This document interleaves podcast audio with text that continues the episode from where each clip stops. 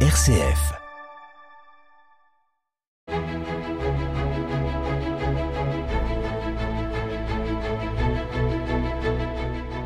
Bonjour à toutes, bonjour à tous, Episcorama avec cette semaine Monseigneur François Touvet, évêque de Chalon. Monseigneur, bonjour. Bonjour Christopher et bonjour à tous nos auditeurs. Ce jeudi 29 juin, fête des saints apôtres Pierre et Paul, le diocèse de Chalon organise comme chaque année la célébration d'Action de grâce à la cathédrale Saint-Étienne de Chalon-Champagne. On peut le dire, Monseigneur, un rendez-vous important et essentiel pour les prêtres et laïcs en fin de mission.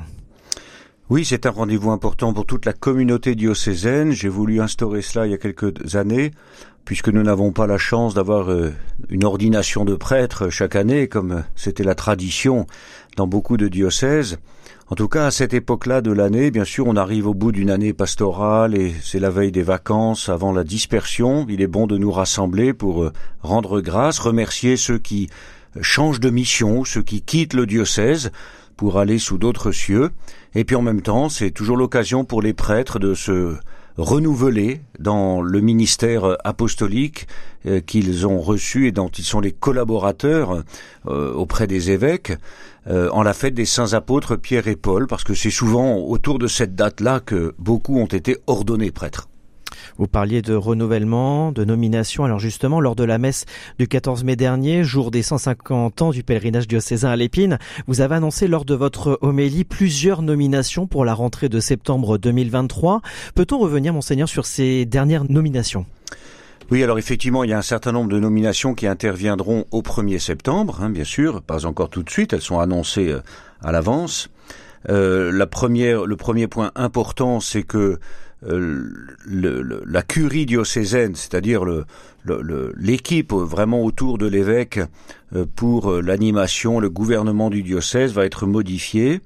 le père François de Mianville est nommé vicaire général, il sera chargé des affaires temporelles, administratives, financières, et il sera aussi modérateur de la curie, c'est-à-dire un peu directeur des services de l'évêché, et donc en poursuivant sa mission d'économe diocésain.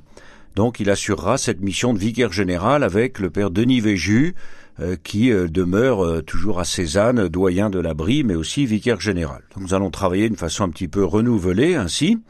Et puis dans tous les espaces missionnaires, eh bien il y a aussi un petit peu du nouveau. Le père Didier Bertion est nommé curé et doyen donc de, l'espace missionnaire de l'Argonne. Il y a trois paroisses en Argonne.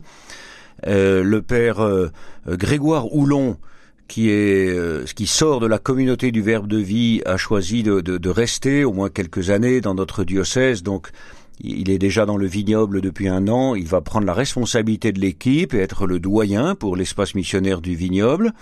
Et dans cette équipe, on accueillera un prêtre congolais euh, qui devrait arriver au, au, mois de septembre. Les formalités sont en cours. Euh, le pour l'abri, pour l'abri, bien écoutez, le, le, le père Janvier Sanon, qui est à Sainte-Menou depuis le mois d'octobre, va rejoindre cette équipe-là, avec le père Pascal Tindano et le père Denis Véju. Dans le Pertois, l'équipe va accueillir le père Thibault-Marie Ruel, euh, qui sort aussi de la communauté du Verbe de vie et qui a, choisi de rester dans le diocèse de Chalon pendant trois années au moins. Et donc euh, nous l'accueillons aussi euh, avec joie. Il va renforcer l'équipe pastorale du Pertois. Et puis alors sur Chalon et Champagne, euh, nous, avions euh, commencé de fonctionner avec un espace missionnaire très grand regroupant 12 paroisses. C'était suite à mes visites pastorales il y a quelques années. Et après beaucoup de discussions et de réflexions, j'ai pris la décision de, de proposer deux espaces missionnaires, un au sud, l'autre au nord. Alors au sud, c'est dont Erwan Courgibet avec ses trois frères de la communauté Saint-Martin, euh, dont Erwan est nommé doyen, donc il va être chargé d'animer cet espace de six paroisses, hein, ça va de Chalon-Centre avec Sainte-Thérèse, Saint-Mémy, plus trois paroisses semi-rurales autour de Chalon. Et puis, pour la partie nord, Chalon et Champagne Nord, un autre espace missionnaire, c'est le père Jacques Versinger qui va être le doyen. Euh, en même temps, il sera curé des quatre paroisses dont le père Didier Bertion avait la charge jusqu'à maintenant.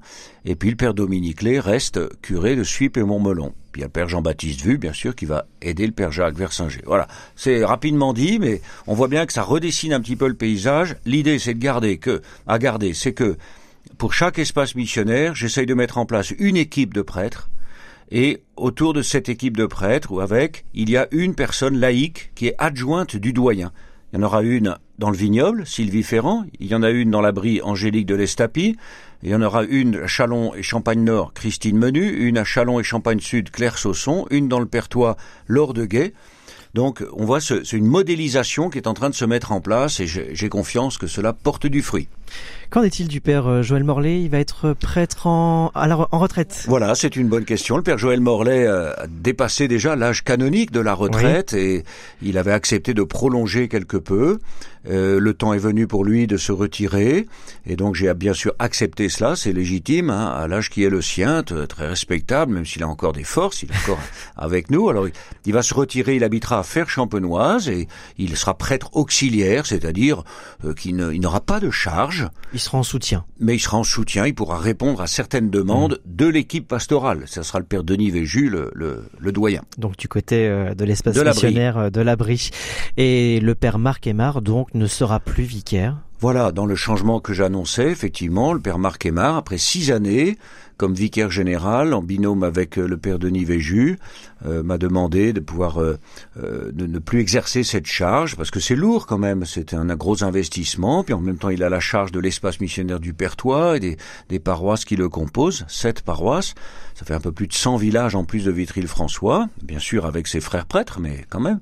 Voilà, donc c'est très sereinement que nous, nous, nous tournons cette, cette page, et c'est pour cela que j'ai fait appel au père François de Mianville, qui lui sera résidera à Chalon, sera pas nommé en paroisse, il rendra un petit coup de main dans les paroisses de Chalon et Champagne-Nord, mais euh, il sera surtout chargé de suivre toutes les questions administratives et financières. Monseigneur, dernier point concernant le Père Jacques Versinger, donc doyen de l'espace missionnaire Chalon et Champagne Nord, mais il restera toujours recteur de la cathédrale? Voilà, on a fait le choix dans le dialogue euh, avec les prêtres euh, que le Père Jacques Versinger puisse poursuivre cette mission de recteur de la cathédrale, donc c'est-à-dire comme responsable de, l'édifice, hein, du lieu de culte, avec euh, surtout le soin d'y développer des projets dans le domaine culturel, artistique, euh, catéchétique. Euh, ce sont ses talents, donc il faut qu'il les déploie.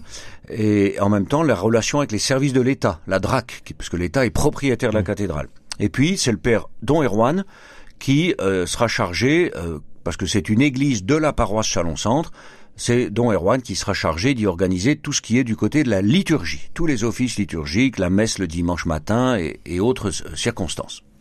Beaucoup de nominations, beaucoup d'informations en quelques minutes, monseigneur. Alors, comment euh, comment organisez-vous ces, ces, nominations? Comment ça se passe? Qui décide?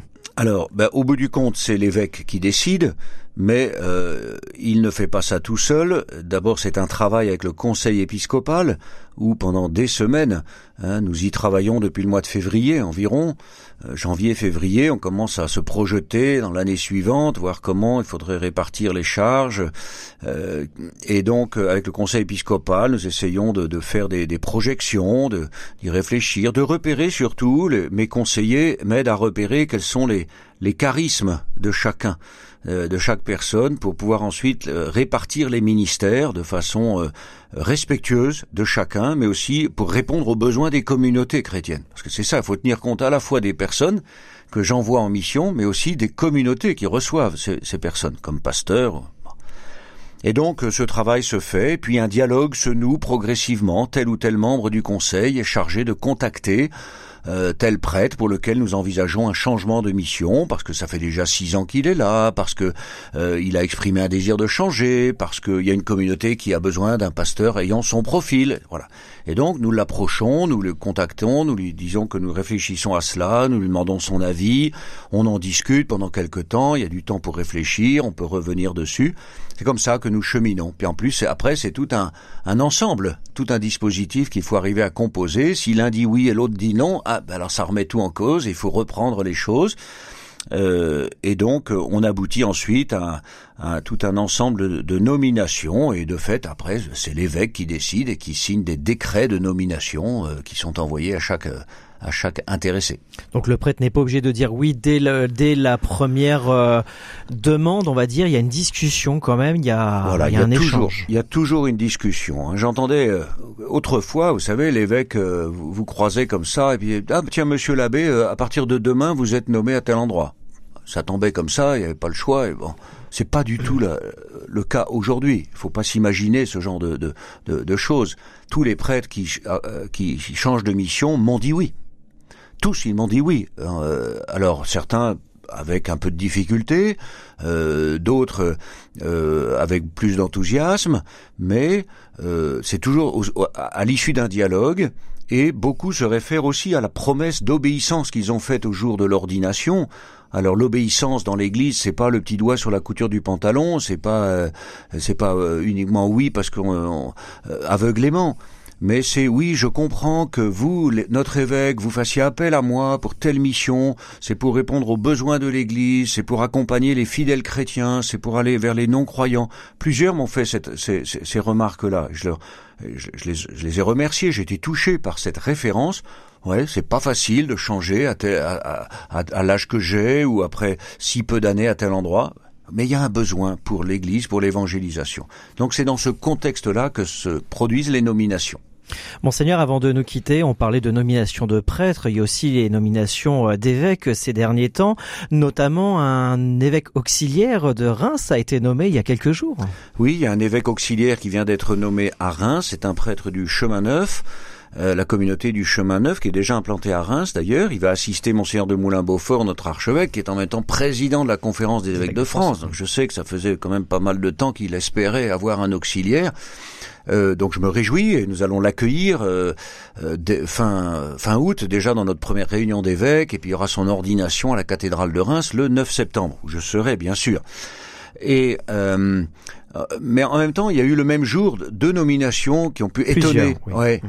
Deux évêques euh, qui, euh, n'ayant pas atteint l'âge de la retraite, ils ont, ils n'ont même pas 70 ans ni l'un ni l'autre, mais qui ont démissionné.